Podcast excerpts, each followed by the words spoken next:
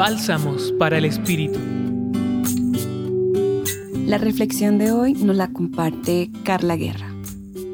El Evangelio de hoy contiene una pregunta clave para todo aquel que ha elegido seguir a Jesús.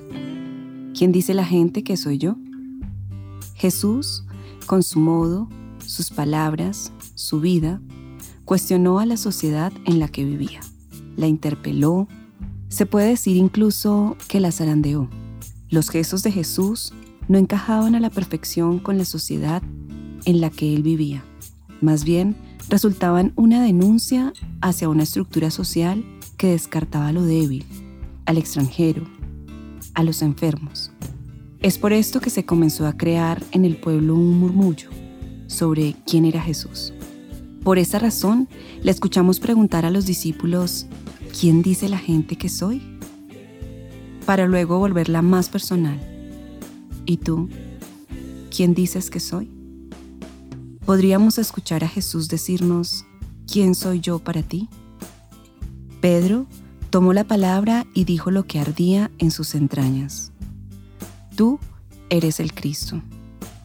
Y era cierto, pero cuando Jesús comienza a describir lo que él vivirá, que será entregado, que sufrirá y será asesinado, esta imagen no le da sentido a Pedro.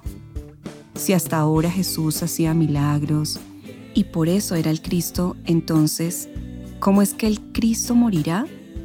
¿Cómo es que el amor y la vida morirán? Jesús no es un Salvador exento de la vida con todas sus durezas y justo por eso es capaz de redimir toda nuestra existencia. Durante el día de hoy, deja que Jesús en las personas que van caminando en las calles o en el Transmilenio te mire a los ojos y te pregunte, ¿quién dice la gente que soy?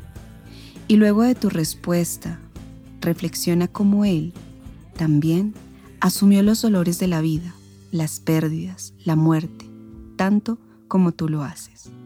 Los acompañó en la reflexión de hoy Carla Guerra y en la voz Jennifer Salgado, del Centro Pastoral San Francisco Javier de la Pontificia Universidad Javeriana. Escucha los bálsamos cada día entrando a la página web del Centro Pastoral y a javerianaestereo.com.